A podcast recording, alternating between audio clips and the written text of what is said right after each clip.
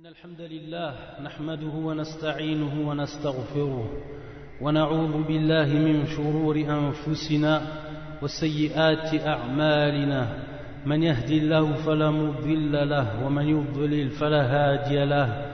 وأشهد أن لا إله إلا الله وحده لا شريك له. وأشهد أن محمدا عبده ورسوله. يا أيها الذين آمنوا اتقوا الله حق تقاته ولا تموتن إلا وأنتم مسلمون. يا أيها الناس اتقوا ربكم الذي خلقكم من نفس واحدة وخلق منها زوجها وبث منهما رجالا كثيرا ونساء واتقوا الله الذي تساءلون به والأرحام إن الله كان عليكم رقيبا. يا أيها الذين آمنوا اتقوا الله وقولوا قولا سديدا يصلح لكم أعمالكم ويغفر لكم ذنوبكم ومن يطع الله ورسوله فقد فاز فوزا عظيما. أما بعد فإن أصدق الكلام كتاب الله وخير الهدي هدي محمد صلى الله عليه وآله وسلم وشر الأمور محدثاتها وكل محدثة بدعة وكل بدعة ضلالة وكل ضلالة في النار. إخوتي الكرام Il n'y a pas de doute que le musulman qui aime sa religion et ses frères en religion s'attriste de voir autour de lui dans le monde ce qui se passe et de voir la guerre qui est menée à l'islam et aux musulmans sur toutes les mesures et sur toutes les coutures. Mais les croyants jamais, jamais wallahi, jamais ne doivent espérer de l'issue d'Allah qu'il va leur donner et de la miséricorde qu'il va leur faire. car Allah Azza wa dit dans son livre إنه لا ييأس من روح الله إلا القوم الكافرون إنه لا ييأس من روح الله إلا القوم الكافرون Ce sont seulement les gens mécréants qui désespèrent de la miséricorde d'Allah. De la miséricorde d'Allah, et si nous traduisons le terme min rawhillah, c'est parce que c'est venu du tafsir, de l'explication de certains salafs comme Abdahak qui dit Ar-Rahma, أي من روح الله أي من رحمة الله وبعضهم يقولون الفرج qui est en fait l'issue, c'est-à-dire l'issue qu'Allah Azzawajal donne à celui qui est dans une mauvaise impasse. Ce sont seulement les gens mécréants qui désespèrent de la miséricorde d'Allah. Et ce rappel, si a pour but majeur de redonner ce souffle d'espoir et de remémorer continuellement que l'avenir est pour l'islam, que l'avenir est pour l'islam. Et en voici les preuves irréfutables qui tranchent en toute netteté ce que le diable essaye, essaie d'insuffler aux croyants comme désespoir et abandon. Mais avant cela, sachez en fait que le prophète sallallahu alayhi wa sallam lui-même nous a informé de ce qui allait se passer. Il nous a dit exactement la situation que nous allons vivre aujourd'hui. ففي الحديث الذي رواه الإمام أحمد وأبو داود بسند صحيح صححه الألباني رحمه الله في الصحيحة حديث ثوبان أن النبي صلى الله عليه وآله وسلم قال يوشك الأمم أن تداعى عليكم كما تتداعى الأكلة إلى قصعتها فقال قائل ومن قلة نحن يومئذ؟ قال بل أنتم يومئذ كثير ولكنكم غثاء كغثاء السيل ولينزعن الله من صدور عدوكم المهابة منكم وليقذفن الله في قلوبكم الوهن. فقال قائل يا رسول الله وما الوهن؟ قال حب الدنيا وكراهية الموت. قال حب الدنيا وكراهية الموت. Dans ce hadith authentique qui nous est rapporté par l'imam Ahmed ou Abu Daoud, où le prophète sallallahu alayhi wa sallam nous dit les communautés, les communautés, yani al-umam, et les communautés ça englobe bien sûr toutes les communautés parmi les mécréants. que ce soit les chrétiens, que ce soit les juifs et que ce soit les autres communautés égarées. Il nous dit les communautés sont proches, se rapprochent de s'appeler les uns aux autres sur vous ou contre vous. Il y en a le prophète lorsqu'il parle, il dit ils sont proches, c'est-à-dire dans un, dans un avenir. Ils sont proches de s'appeler les uns aux autres contre vous, c'est-à-dire pour vous combattre et vous diminuer de ce que vous possédez de terre et de biens contre vous. Comme, et là le prophète sallam nous fait une métaphore, il nous dit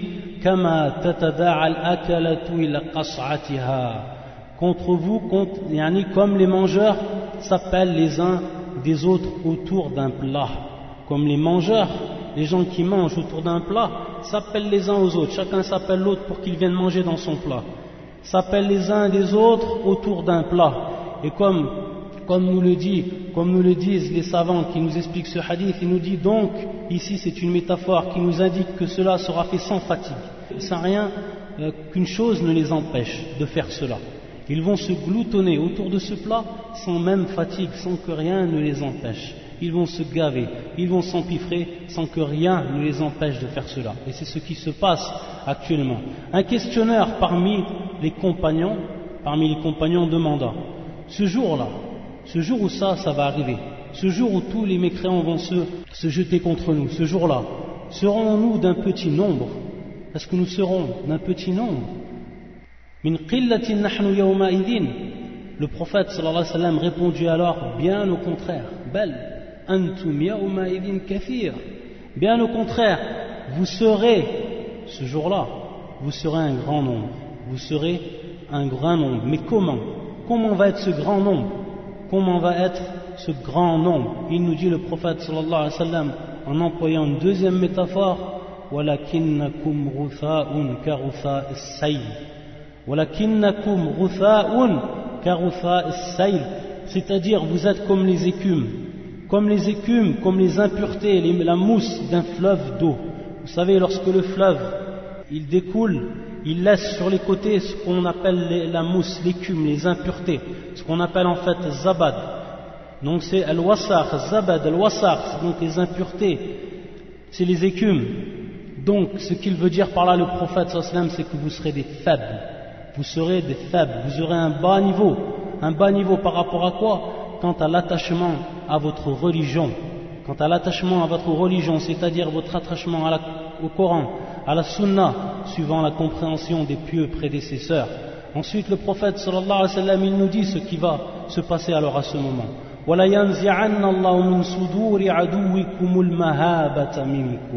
Qu'est-ce que ça veut dire? Ça veut dire que le prophète sallallahu alayhi wa sallam nous dit à ce moment qu'Allah Azzawajal la yanzi'anna yani la yukhrijan. Yani qu'il va faire sortir de la poitrine de, notre ennemi al-mahaba. Al-mahaba. Qu'est-ce qu'al-mahaba? Al-mahabatu wal-khawf. Wal-khawf. Al-mahabatu ya al-khawf ar-ru' al-khawf ar-ru' c'est-à-dire la peur. La peur la peur que l'ennemi avait envers le musulman cette peur-là Allah Azzawajal il va l'enlever du cœur des ennemis.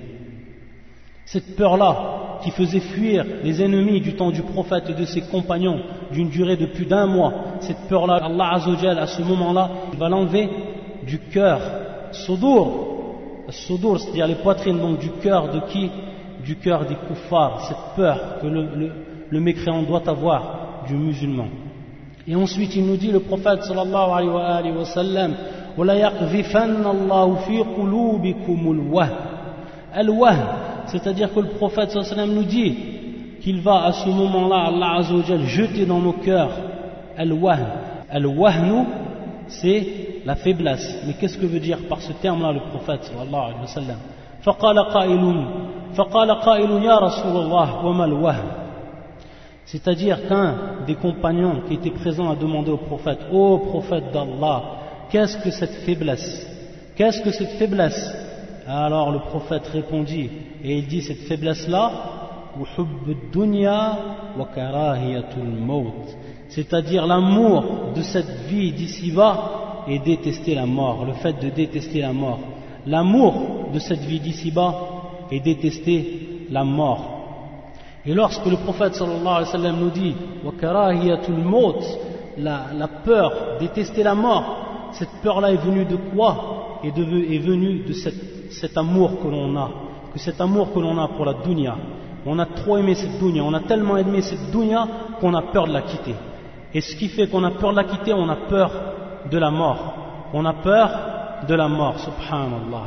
Et la peur de la mort, ce n'est pas comme dans le hadith qui est rapporté, qui est rapporté par Ubadat ibn Samit et qui est muttafaqun alayh, rapporté par l'imam al-Bukhari et l'imam muslim, an nabi sallallahu alayhi wa sallam قال من أحب لقاء الله أحب الله لقاءه ومن كره لقاء الله لقاء الله كره الله كره الله لقاءه قال عائشة قالت عائشة أو بعض أزواجه c'est-à-dire que le prophète sallallahu alayhi wa sallam nous dit dans ce hadith celui qui aime la rencontre d'Allah Allah aimera sa rencontre et celui qui déteste la rencontre d'Allah Allah va détester sa rencontre.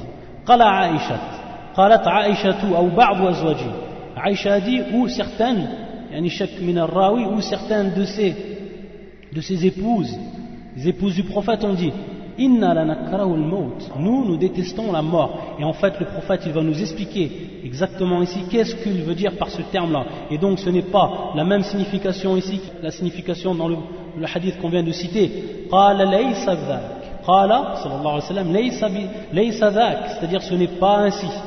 ولكن المؤمن إذا حضر الموت بشر برضوان الله وكرامته فليس شيء أحب إليه مما أمامه. فأحب لقاء الله وأحب الله لقاءه. C'est-à-dire que le prophète nous explique qu'est-ce qu'il veut dire par là. Parce que Aïcha dit tout le monde déteste la mort. C'est-à-dire qu'on a peur de cette mort qui va venir, qui va, être en fait une épreuve. Et même le croyant dans ce cas-là, il a peur de la mort. Mais il n'a pas peur de la mort à cause de dunya. C'est-à-dire qu'il n'a pas peur de cette mort-là. Pourquoi? Parce qu'il aime trop cette dunya et qu'il ne veut pas quitter cette dunya. Donc ça, c'est la différence. Et donc le prophète sallam, il nous explique ici dans ce hadith comment le musulman, comment le croyant, il aime la rencontre d'Allah. Il dit, lorsque la mort arrive, lorsque la mort arrive, alors le croyant, il lui est fait bonne annonce. Il lui est fait une bonne annonce de l'agrément d'Allah et de sa considération. De l'agrément d'Allah et de sa considération. Alors à ce moment-là, à ce moment-là, il ne, trouve pas une chose plus aimée auprès de lui que ce qu'il a devant lui. Donc il a aimé la rencontre d'Allah Azza Et Allah a aimé sa rencontre. Et نعم. ثم يقول النبي صلى الله عليه وسلم وإن الكافر إذا حضر بشر بعذاب الله وعقوبته فليس شيء أكره إليه مما أمامه كره لقاء الله وكره الله لقاءه c'est-à-dire que le kafir, le mécréant, lorsque la mort lui vient, qu'est-ce qui lui est fait comme annonce à cette personne-là Le kafir, le mécréant, qu'est-ce qui lui fait comme annonce? Il lui fait comme annonce Al-Azab, Al-Azab, Al-Uquba, le châtiment d'Allah. Donc à ce moment-là, ce n'est pas une chose qui est plus détestable auprès de lui que ce qu'il y a devant lui, que ce qui va l'attendre, ce qu'il voit, ce qui va l'attendre. Allah musta'an. Taïb, le prophète sallallahu alayhi wa sallam, nous a indiqué exactement ce qui allait se passer. Il nous a indiqué dans cette parole prophétique ce que nous, nous vivons actuellement. Donc, quelle est la solution Le musulman, il se dit en lui-même, donc, quelle est la solution Comment on va sortir de cette impasse Le prophète sallam n'a rien laissé. Il a tout indiqué à sa communauté. Il nous a indiqué ce remède, al-ilaj. Il est rapporté dans le hadith qui est présent عند أبي داود وأحمد حديث من طريق نافع عن ابن عمر رضي الله تعالى عنهما قال سمعت رسول الله صلى الله عليه وسلم يقول إذا تبايعتم بالعينة وأخذتم أذناب البقر ورضيتم بالزرع وتركتم الجهاد سلط الله عليكم ذلا لا ينزعه حتى حتى ترجعوا إلى دينكم حتى ترجعوا إلى دينكم. Donc le prophète dans ce hadith, lorsqu'il nous dit lorsque vous commercerez avec ce qu'on appelle l'aina et qui est en fait un moyen qui amène au riba. riba, c'est un moyen en fait, un moyen de commerce qui amène la personne à faire de l'intérêt, du riba. Lorsqu'il nous dit le prophète bil et que vous saisirez les queues des vaches. Et il veut dire le prophète par cette métaphore que vous allez en fait vous allez vous délaisser complètement, vous allez être complètement absorbé par vos travaux de chant, par vos travaux de chant. Et que vous contenterez de l'agriculture, c'est-à-dire que votre seul objectif deviendra l'agriculture. Donc dans tout cela, c'est dunya, c'est aimer les choses de la vie. Ensuite, il nous dit le prophète jihad. Et donc, vous allez quoi? Délaisser le jihad. Vous allez délaisser la guerre sainte. Vous allez délaisser la guerre sainte. L'imam il nous fait en fait, il nous donne bien et il nous met bien l'image qui nous est donnée par le prophète Il nous dit Lorsque vous étiez à cheval, lorsque vous combattiez fils abilillah, c'est-à-dire dans le chemin d'Allah Azzawajal, vous étiez à cheval, vous montez le cheval, vous étiez au-dessus du cheval durant la guerre. Et cela a été en fait la marque de la gloire et l'émergence de l'islam sur toutes les autres religions. Cela a été la marque de la gloire et l'émergence de l'islam sur toute autre religion. Alors que maintenant vous êtes derrière les vaches en train de la, de la suivre quand vous labourez donc le champ. Et ça en fait c'est l'image de l'humiliation. Et ça, en fait, c'est l'image de l'élimination. Et c'est ce qui a amené les gens à délaisser le jihad ou fi sabilillah. Le jihad ou fi sabilillah, la guerre sainte. À ce moment-là, qu'est-ce qui se passe? Qu'est-ce que va faire Allah Azza wa Sallatallahu alaykum dhullan. Allah Azza wa va jeter l'humiliation sur vous. Il va jeter l'humiliation sur vous. Sallatallahu alaykum dhullan. Cette humiliation, cette humiliation que va vivre que vit les musulmans de la part des mécréants. Allah Azzawajal, c'est lui qui l'a jeté. Sallallahu alaykum Jusqu'à que vous reviendrez à votre religion. La yanzi'u, c'est-à-dire qu'il n'enlèvera pas, il n'ôtera pas cette humiliation jusqu'à quand? Jusqu'à quel moment? Jusqu'au moment où vous reviendrez à votre religion. Ça, c'est le remède. Le retour à la religion. Le retour à la religion, ça, c'est le réel remède, retourner à sa religion. Et quand on dit bien sûr religion, c'est retourner au Coran, retourner à la Sunna, suivant la compréhension des pieux prédécesseurs. Et ce qui va dans ce sens, ce que lorsque le prophète sallam nous indique cette parole-là, ce qui va dans ce sens, parmi les versets coraniques, يقول الله عز وجل يا أيها الذين آمنوا إن تنصروا الله ينصركم ويثبت أقدامكم ولا ينصرن من ينصره Allah Azzawajal dans ces versets, il nous dit celui qui, qui donne victoire à Allah Azzawajal. In Et qu'est-ce que veut dire in comme, comme nous l'expliquent les savants des tafasir, des explications du Coran, il nous dit, c'est-à-dire à ce moment-là que vous appliquiez ahkam sharia, que vous appliquiez en fait les règles de la religion, que, que vous accrochez à la sunna du prophète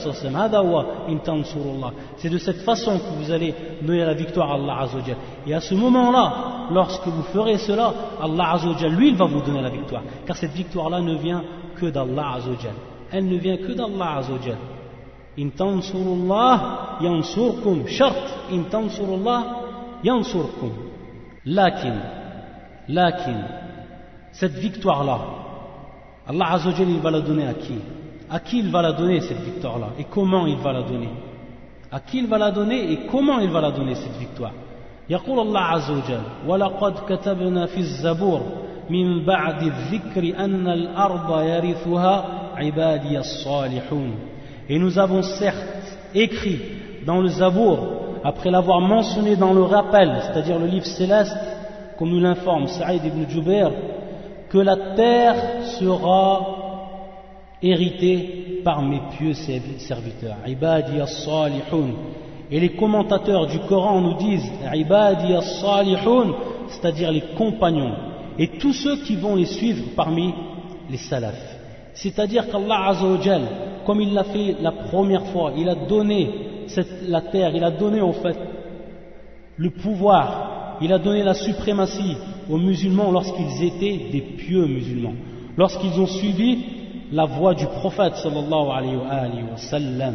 Et ainsi de suite, ceux qui ont suivi les compagnons, at-tabi'in ou at tabi'in Allah Azzawajal leur a donné la victoire qu'ils ont, car ils ont suivi, ils ont suivi cette voie prophétique, ils ont suivi la voie des compagnons. Et c'est donc la voie des salafs, ils ont suivi la voie des salafs. Donc à ce moment-là, lorsqu'ils ont suivi cette voie, Allah Azzawajal, qu'est-ce qu'il a fait? Il leur a donné, il leur a fait hériter la terre, c'est-à-dire qu'il leur a donné la suprématie par rapport à la terre. Et lorsqu'on revient, lorsque maintenant nous on parle, on a dit le djihad, lorsqu'on a parlé du djihad de la guerre sainte, est-ce que vous savez ma ou al djihad fi sabilillah? Est-ce que le djihad c'est la première personne qui vient et qui pense que le djihad c'est ça? Alors on applique ce djihad ou est-ce que le djihad il a en fait des règles bien précises au niveau de l'islam? Le cours, on ne peut dans le cours, ça serait trop long de rappeler les conditions du djihad fi sabilillah.